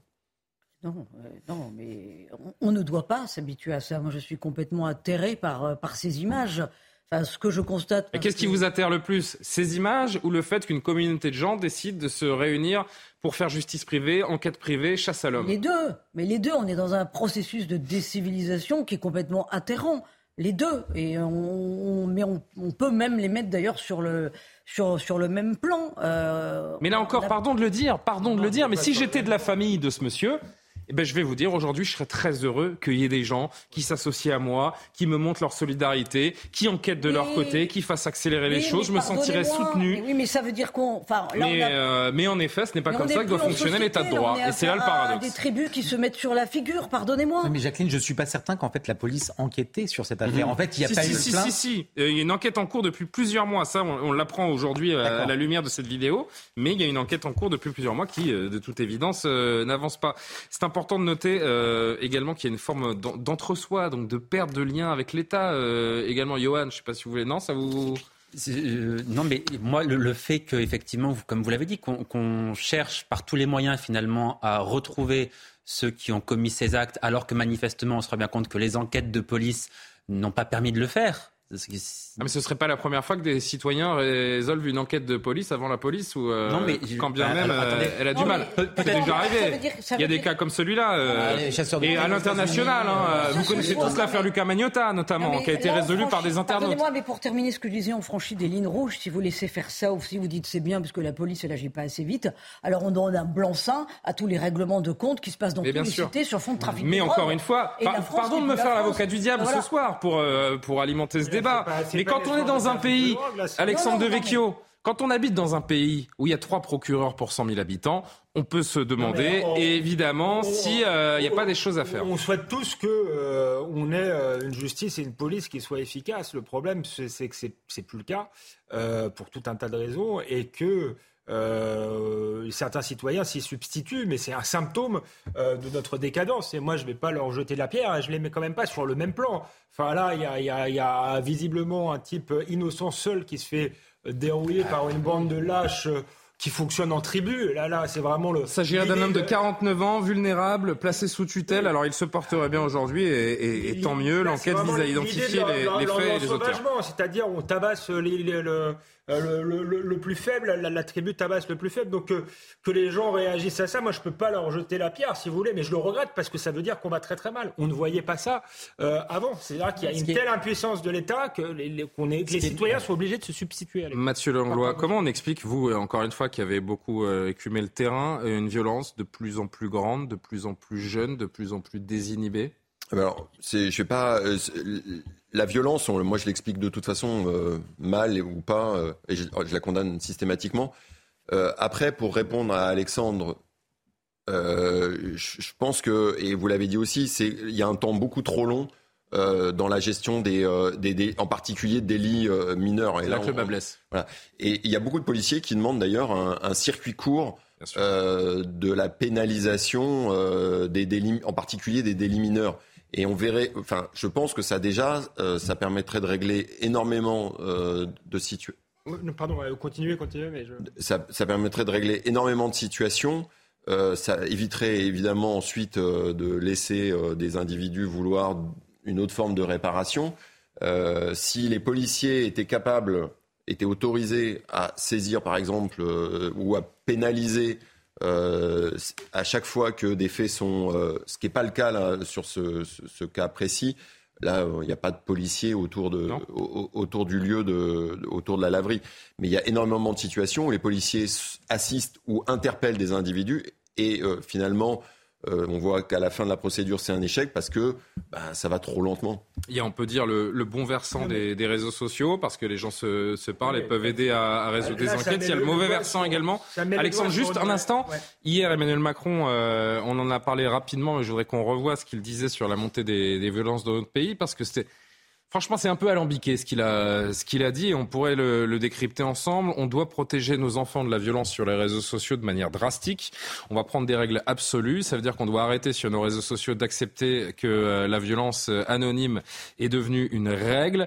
Je crois qu'il y a une autre page pour la suite. Voilà. Si on dit on est fichu et on répond à la violence par la violence, non, on ne s'en sortira pas. On doit derrière investir, se mobiliser, changer nos règles, ne rien céder. Alors c'est fait de, de, de, concepts un peu, euh, un peu compliqués. Moi, ce que je me demande juste, c'est euh, est-ce que le, le, rôle des réseaux sociaux seuls suffit à expliquer euh, la progression de la violence dans notre société? Certainement pas, et c'est d'autant plus choquant qu'il répond ça à une question pas du tout sur les réseaux sociaux, sur la question de, de cette jeune fille euh, à toucher par le le, mineur isolé. Donc on lui parle de mineur isolé, euh, d'un cas de quasi-viol. Euh, et il répond par les, les, les, réseaux sociaux en se victimisant un peu. Euh, vous avez raison, parce qu'on sait que les politiques sont attaqués sur les réseaux sociaux. Parfois, et a priori, il n'y a aucun lien.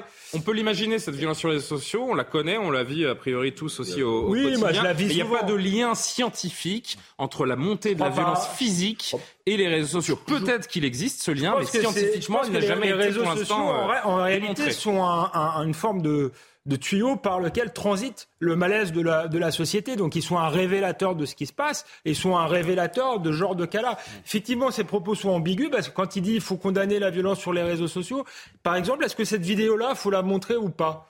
Euh, bah moi je pense qu'il faut la montrer parce qu'elle elle permet de rendre compte d'une situation que les, politiques euh, ont longtemps niée. Donc je suis très, euh, il y, a beaucoup de choses qui me dérangent sur les réseaux sociaux. J'en suis parfois victime, mais je suis contre, plutôt contre leur contrôle mm. parce que j'ai peur que ça amène une censure générale et qu'on ne voit plus ce genre de vidéos, qui a un certain nombre de, de, de réalités. Donc là ils ont, ils ont une utilité presque démocratique sur ce plan-là, même s'ils charrient des choses qui sont effectivement condamnables, mais, mais, mais s'emparer par les politiques des, des, réseaux sociaux, ça peut conduire au ministère de la vérité d'Orwell. C'est euh, un peu compliqué, je pense. Est-ce qu'on est arrivé à un stade où il ne faudrait pas, je ne sais pas, parce que je vais trop loin, mais un, Grenelle de la jeunesse dans ce pays, ou essayer de reprendre les choses depuis la base, j'ai envie de dire. Raphaël Steinville et, et Johan Usaï pour conclure sur ce sujet. Non, mais ce qui est certain, c'est que euh, et la famille et l'école sont primordiales dans la construction des, jeunes et la responsabilisation des parents euh, est fondamentale.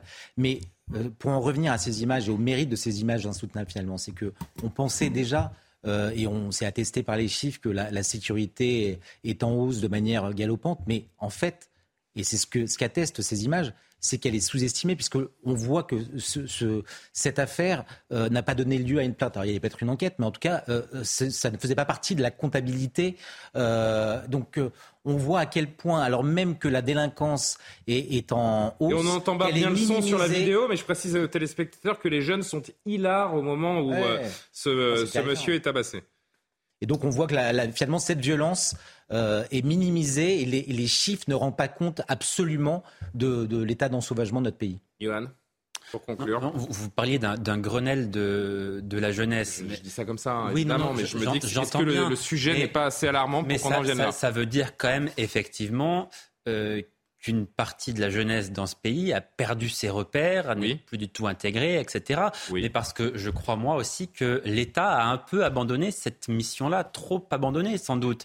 Euh, c'est vrai qu'il y a encore 20 Il n'y a plus beaucoup de responsabilités à l'État quand même. Non, non, mais, non, mais dans, dans le sens où, pardon... Pas une pouponnière, non, mais hein, non, mais laissez-moi terminer, vous comprendrez peut-être ce que je veux dire. C'est-à-dire qu'il y a 20, 30 ans et euh, plus encore dans les années 60, 70, etc., vous aviez l'armée. C'est-à-dire que l'armée, quand même, euh, permettait de recadrer une partie de la jeunesse. Oui, à l'armée, le service militaire. Le, vous dire. le service militaire, oui. Il y, avait l'armée qui donnait une certaine éducation, qui euh, faisait entrer dans un certain cadre la jeunesse. L'Église aussi a longtemps joué un rôle, pardon, mais euh, dans le fait d'inculquer certaines valeurs à la jeunesse. Ça n'est plus le cas aujourd'hui. Et puis il y avait l'école aussi qui à un moment réussissait à faire cela. Manifestement aujourd'hui, l'école aujourd'hui est en recul aussi. Donc quand vous n'avez plus ni l'armée, ni l'Église, ni l'école pour jouer le rôle qu'elle jouait quand même grandement avant. Mais si, pardon, ça vous fait rire, mais moi je crois qu'aujourd'hui la jeunesse est un peu livrée à elle-même quand elle n'a plus les parents capables de les éduquer. Voilà. Et pourquoi elle n'a plus les parents capables de les éduquer? C'est la question qu'on devrait se poser euh, aussi. Allez, on conclut vraiment parce qu'il faut qu'on avance. Véronique Jacquier, Mathieu Langlois, rapidement s'il vous plaît, chers amis. mais parce que parce qu'on est dans une société hédoniste et qu'on met des enfants au monde, individualiste. On a plus envie de les élever euh, parce que ça demande 20 ans de travail, voilà, et qu'on se dit bah c'est plus facile. Ça fait des années depuis 1968 que l'État dit euh, je vais m'en occuper, que l'éducation nationale dit moi aussi je vais m'en occuper pour former de bons petits citoyens, et voilà ce que ça donne au final. Non, il y a quand même une sacralisation de l'éducation euh, qui doit se faire en famille. Ça doit rester euh, un sanctuaire, la famille. Ce n'est plus le cas. Peut-être parce qu'on a trop de familles éclatées d'ailleurs, hein, mais je ne juge absolument pas. Mais c'est difficile pour tout le monde, c'est difficile pour tout un chacun d'éduquer des enfants. Maintenant, on a aussi souvent mis en avant pour la jeunesse, pardonnez-moi, la culture de l'excuse. Voilà. Euh, et là, la culture de l'excuse, je pense, quand on voit les, les La culture de l'excuse devrait a priori s'arrêter là où la violence physique commence. On commence à en revenir de la culture de l'excuse, tout simplement. Dernier mot, euh, Mathieu Langlois. Ah, je, vais, je, vais, rebondir exactement euh, là-dessus. C'est que je pense qu'on est, il n'y a plus aucune responsabilité individuelle et dès le plus jeune âge, on n'est plus que dans la responsabilité collective et, et, et encore. Et donc, il faudrait apprendre à nos enfants, mais même à nos bébés, c'est euh, la, phrase interdite, moi c'est ce que j'essaie de faire avec les miens, mais j'ai beaucoup de mal, c'est euh, c'est pas ma faute, je veux jamais l'entendre. Et vous reprenez dans la société déjà, si vous interdissiez euh, de dire c'est pas ma faute, je pense que... Ce serait un bon départ. En tout cas, pour les très très jeunes, ce serait un bon départ. Avançons avec un tout autre sujet. On l'apprend cet après-midi. La justice belge Nouvel épisode, ça c'est quand même assez savoureux, Johan, qui a refusé de remettre l'imam Hassan Iqiyoussen à la France euh, vendredi dernier, a accepté aujourd'hui sa demande de remise en liberté. Il sera toutefois placé sous surveillance électronique et astreint à demeurer chez un ami, un résident belge. Pierre Benazé est à Bruxelles pour tout nous expliquer. Hassani Hussein devra être remis en liberté, une liberté euh, surveillée puisqu'il devra porter un bracelet électronique. La décision a été prise par la Chambre du Conseil de Tournai dans le NO belge. Cette même institution avait décidé vendredi dernier que le mandat d'arrêt européen émis par la France n'était pas valide car il portait sur une accusation de soustraction à une mesure d'éloignement. Or, ce point n'est pas valable en droit belge. C'est en tout cas ce qu'a plaidé euh, l'avocat Nicolas Cohen, l'avocat euh, belge de Hassani Hussein. Et on sait que c'est probablement ceci qui a pu faire pencher la balance en la faveur de la défense d'Hassani Hussein, puisque euh, dans une affaire précédente, celle de Carles Puigdemont, c'était justement l'inexistence du crime de lèse-majesté dans le droit belge qui avait poussé la justice belge à récuser l'acte, le mandat d'arrêt européen émis par l'Espagne. C'est probablement le même sort qui est advenu au mandat d'arrêt européen émis par la France. Cependant, le parquet est favorable à l'exécution de ce mandat d'arrêt européen. Il a donc fait appel. C'est la raison pour laquelle Hassan Iqiyoussen était jusqu'ici resté en prison et qu'il sera maintenant euh, en liberté surveillée pour pouvoir être présent lors de cet appel qui devrait avoir lieu d'ici une quinzaine de jours. Yohann Usaï, franchement, c'est une histoire de fou cette affaire. Euh, L'État français prend camouflet sur camouflet, c'est en train de virer à l'humiliation. J'en souris, mais je devrais pas. Je pense pas que ce soit un nouveau camouflet pour ah Gérald Darmanin, sincèrement. Non. Pour l'État français, j'ai dit. Alors, le jour où il a pris la fuite, oui, clairement, là, c'était un, véritable camouflet. C'était une humiliation pour la France et pour le ministre de l'Intérieur quand il est parti sous le nez des renseignements français en Belgique. Oui, là, clairement, c'était l'humiliation. Là, c'est la justice belge qui refuse. Bah, là, c'est du ressort de la justice belge. Enfin, vous comprenez. Enfin, ne pas se faire respecter par un pays voisin et ami. Euh, non, mais d'accord, mais non, mais non, pardon, mais attendez, c'est la c'est la justice qui a pris cette décision. Mmh. Ça n'est pas du ressort du politique. D'ailleurs, ce qui me rassure dans ce que vient de dire notre correspondant à Bruxelles, c'est que le parquet a fait appel. Le parquet, lui, qui incarne un peu plus l'autorité politique, peut-être. Donc, il a fait appel de cette décision. Donc, c'est quand même plutôt rassurant, je, je, je trouve. Mais ce qui me comment dirais-je, ce qui m'interpelle quand même, c'est que la justice belge, pardon, est quand même bien clémente quand il s'agit de parler d'islamisme. Enfin, parce que les Belges, pardon, sont quand même eux aussi confrontés depuis longtemps à une montée d'islamisme. Donc qu'ils fassent preuve d'autant de, j'allais dire presque de sympathie vis-à-vis de, cet imam, ça, m'interroge un peu euh, quand on sait qu'il y a en Belgique des villes comme Molenbeek, par exemple. Enfin, je, je veux dire, les Belges sont quand même aussi en première ligne face à ce fléau. Le fait que la justice belge ne euh, montre pas davantage comment dirais-je, les muscles face à ce genre d'individu, moi, ça m'interroge quand même. Véronique, ça vous interroge? Non, je suis d'accord, euh, tout à fait d'accord avec euh, Johan. Euh. C'est pas un camouflet de plus, une humiliation pour l'État français? pour Gérald Darmanin, d'ailleurs. je parle de l'État français, je je parle pas forcément de Gérald Darmanin, mais si c'est lui qui a bombé le torse le jour où il disait qu'un arrêté d'expulsion a été prononcé contre lui. Un hein. fait d'armes, j'ai presque envie de ah, dire que c'est plus un camouflet pour la France. Oui, c'est ce que je disais. Ça montre encore une fois l'impuissance de notre pays, mais c'est pas Gérald Darmanin en lui-même. Euh, ah, c'est lui qui a, fait de cette affaire un étendard, quand même, oui, Véronique. D'accord, mais enfin là. Euh, ça, lui retombe quand même un petit peu. Il y a un euh, appel. non, bah, en, plus, l'imam est sous bracelet électronique. enfin. Chez son ami. Tranquille. Mais c'est le droit belge, pardon, c'est pas ah le droit français. c'est la justice belge, c'est pas la faute de Gérald Darmanin. Mais j'ai pas de problème personnel avec ça. Je dis juste que, je dis juste qu'on était parti sur un arrêté d'expulsion avec une ah, communication ministérielle en grande pompe. On est tous d'accord que c'est un avec un homme qui non seulement a fui la France, mais maintenant est sous bracelet électronique chez un ami à C'est un fiasco, mais Ah voilà. Gérald Darmanin, je voudrais juste qu'on l'entende parce que je sais pas s'il faut en rire ou en pleurer. Euh, il nous a encore fait une démonstration de fermeté médiatique euh, aujourd'hui en disant que le gouvernement entend rendre, et je le cite, impossible la vie des étrangers faisant l'objet d'une obligation de quitter le territoire dans son futur projet de loi immigration. Écoutez-le.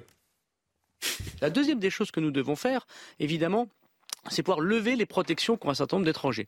J'ai moi-même dit, voilà quelques semaines, mais j'ai été très vilipendé, qu'il fallait mettre fin à la double peine. Nous protégeons encore des étrangers qui, ayant commis des crimes et des délits en France et étant en situation irrégulière ne peuvent pas être expulsés. Dans le projet de loi que je vais présenter au nom du président de la République, nous mettrons fin totalement à la double peine. Nous pourrons mmh. par exemple euh, euh, expulser 4000 étrangers délinquants supplémentaires par année. Troisièmement, nous avons euh, un travail à faire pour rendre impossible la vie des EQTF en France. Par exemple, aujourd'hui, quelqu'un qui a un EQTF qui doit quitter le territoire peut encore avoir un logement social. Moi, je ne souhaite pas que quelqu'un qui a une obligation de quitter le territoire national puisse encore vivre dans le parc social de notre pays.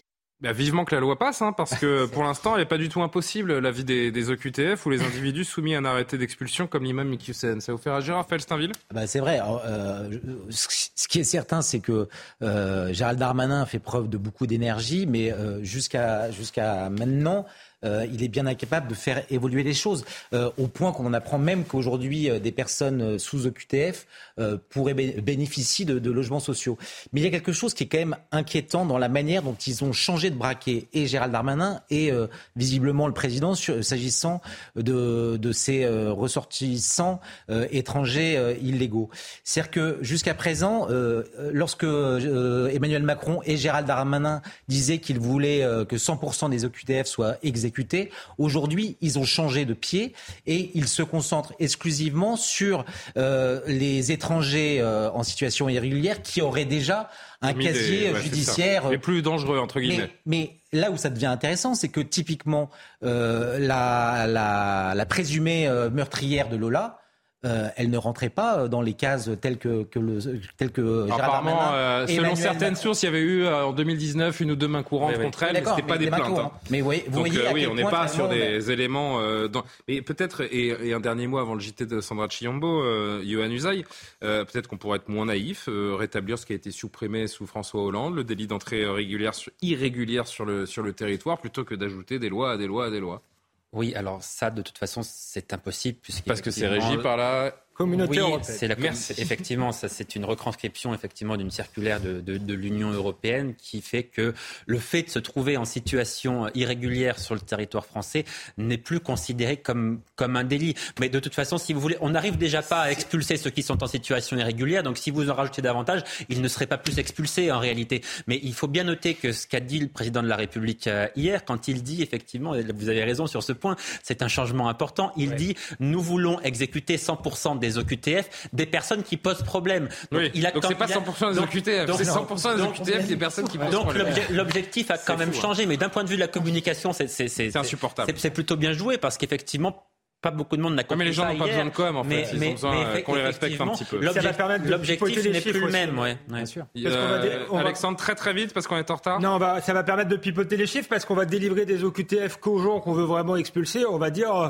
il y en a 100%. On, on, les, on les délivrera plus de manière un peu euh, automatique. Juste très vite, sur cette histoire d'Imam Ikoussen, parce que je trouve ça très drôle, c'est un paradoxe incroyable. C'est quand même le paradoxe de cette Europe qui se veut sans frontières et qui rétablit les frontières quand il s'agit euh, de nous ramener un imam euh, dangereux. Donc c'est juste incroyable. Autre paradoxe, je note dans cette affaire qui est assez peu notée, et ça, je, je, je le dirige envers ceux qui peut-être écoutent cet imam, pensent que c'est un leader charismatique, c'est quand même magnifique. Un imam islamiste qui ne veut surtout pas euh, aller dans un pays musulman. Donc ça montre que l'Europe est très agréable pour les islamistes. Sans doute qu'il y a plus de droits sociaux ici qu'au Maroc, mais ça montre que ben, quand même cet homme est un Tartuffe.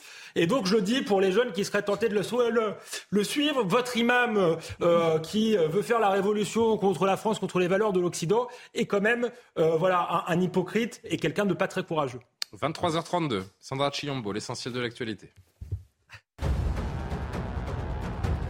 Prix de l'énergie, nouvelles aides pour les entreprises et collectivités. Elisabeth Borne a annoncé une enveloppe de 12 milliards d'euros. 7 milliards proviendront notamment des rentes prélevées aux énergéticiens. Trois nouveaux dispositifs sont également prévus. Le premier prendra en charge une partie de la facture d'électricité. Environ 15 000 personnes dans toute la France. La CGT échoue à mobiliser lors de sa journée d'action en solo. Elle salue tout de même un nouveau temps fort. Il servira de tremplin pour le mouvement du 10 novembre. Philippe Martinez, le secrétaire général, appelle au maintien de la pression pour l'augmentation des salaires. Trois militants écologistes s'en prennent à la jeune fille à la perle. Ils ont été arrêtés ce jeudi à La Haye, aux Pays-Bas.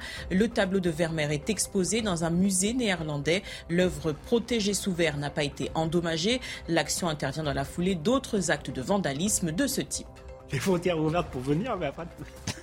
Et on va la revoir tout de suite, cette image, parce que c'est de ça que, dont je voulais parler euh, avec vous pour les 5-6 dernières minutes qui nous restent. Euh, parce que ce, ce, phénomène qui tend à se répéter quasiment jour après jour, on l'a vu et on la revoit, donc ces militants écologistes, ce militant écologiste qui s'est collé avec de la colle forte, le front, sur le célèbre euh, tableau de Johannes Vermeer, La jeune fille à la perle, pas en 1665, dans un musée de la Haye aux Pays-Bas. Ça s'est passé euh, cet après-midi. Alors on va revoir hein, dans quelques instants, mais on va rester d'abord sur cette image. On va voir les trois quatre faits des, des, derniers jours. Une soupe à la tomate euh, jetée sur les tournesols de Van Gogh, de la purée de pommes de terre sur un tableau de Claude Monet, euh, de la tarte à la crème sur la statue de cire à l'effigie du roi Charles III chez Madame Tussaud. Tout ça pour passer un message Just Stop Oil, donc pour la fin des énergies fossiles et du, euh, et du pétrole.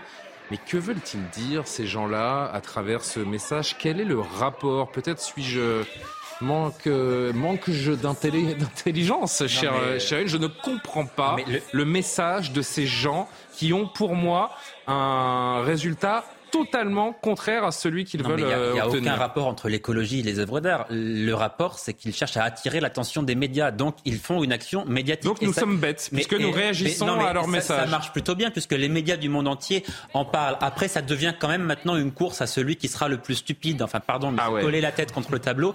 Franchement, moi, si j'étais gardien dans le musée ou responsable, je l'aurais laissé toute la nuit la tête dans un garage. Euh, alors, je ne vais pas citer cette grande marque allemande de voitures de sport. Vous avez vu ce qu'il a fait, le monsieur, dans un garage de grande voiture ils se sont collés, euh, ils se sont collés les mains devant les voitures et le, je sais pas comment on appelle ça, le monsieur qui gère le, concessionnaire, il a éteint les lumières, il a fermé le rideau, ils sont restés 48 heures collés. Là, franchement, si, si on avait fait ça dans le musée, ce monsieur qui s'est collé la tête serait parti tout seul au bout d'un moment. On imagine qu'il en aurait eu marre d'être collé au tableau. Voilà, je crois que maintenant c'est la bonne méthode à adopter face à ces extrémistes.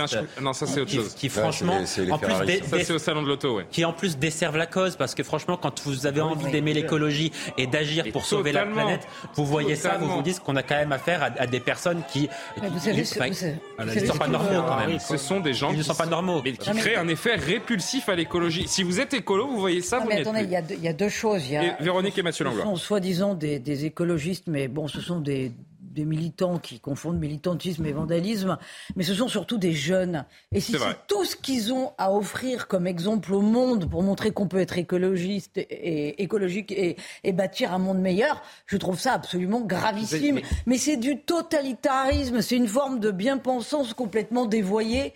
Euh, je voilà, je, je, plains la jeunesse euh, qui, euh, qui a pour modèle ce, ce genre d'individu. Mais moi, je me dis, euh, Mathieu Langlois. Qui prend pour modèle ce genre d'individu? Pourquoi pas faire des actions militantes, radicales? Ça existe depuis longtemps. Greenpeace en a fait énormément, mais et qu'ils aillent devant euh, qu'ils aillent devant une grande industrie, devant une, une bah raffinerie de, pétrole. alors attention, c'est la désobéissance. Pardonnez-moi, il y a des, des, des, golfs depuis trois mois en France qui sont vandalisés. Des golfs. Neuf parcours de golf, oui. Qui ah oui, parce que non, ça c'était pendant la pénurie d'eau, et enfin c'était parce qu'ils sont arrosés. Mais ça c'est ça, on, non mais on peut on peut condamner ça, mais je, je comprends intellectuellement ce qu'ils veulent dire. Ceux qui vont saccager des golfs parce qu'on les arrose, qu'on les rend bien propres, pour des gens qui vont taper la baballe, bah, ça peut en ennuyer certains, et ils ont envie d'agir non, mais c'est du vandalisme, c'est condamnable, bien sûr, bien sûr. Mais le message, on l'entend. On ne l'accepte pas, c'est une chose, mais on l'entend. Là, le message, je ne le comprends pas. Monsieur Langlois.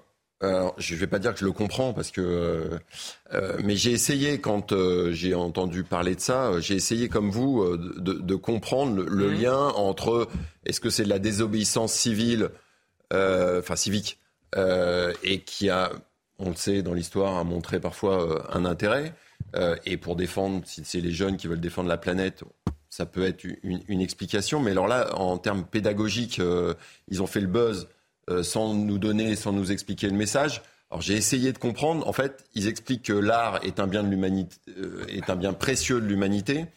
Ouais, c'est ça. Non, non, mais. mais ce qu'il a dit, le monsieur, aujourd'hui, qui s'est collé le front, mais il a dit. Attends, je laisse finir monsieur Langlois. Ce tableau, voilà ce qu'il a dit. Ce tableau est protégé par du verre mais l'avenir de nos enfants n'est pas protégé. oui, mais sauf que, alors pour l'instant, pour l'instant, on pourrait dire, voilà, ils visent des tableaux qui sont protégés avec euh, une vitre ou euh, et donc ils font. C'est idiot, c'est juste idiot. On est non mais je, je partage votre avis. J'essaie de comprendre, euh, de, comprendre quelle est le, quelle est la stratégie en termes de communication. Se faire voir.